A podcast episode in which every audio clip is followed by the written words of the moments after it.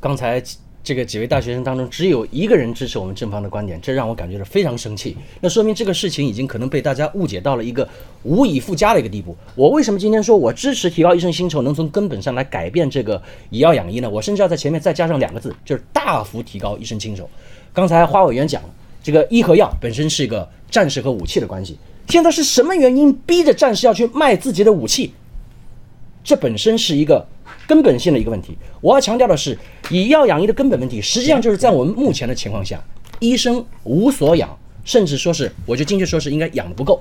大家都很清楚，像我们刚才讲的，你医生高风险、高高这个培养期，那么我就举一个简单的例子，培养期长，你到底是东北的大米好吃，还是海南一年四季都好吃啊？你要有钱，你肯定会去买东北的大米。所以我们知道，医生不仅这个白衣天使啊。不仅不是白使的，甚至应该要为他的高投入付出一个比一般的平均收入高点的回报。但我们看到的是什么？我们的这个医生的服务的定价不是按照市场价格来来定价的。一个会计师有市场价格定价，一个软件工程师有市场价格定价。请问医生的价格是市场定价的吗？不是。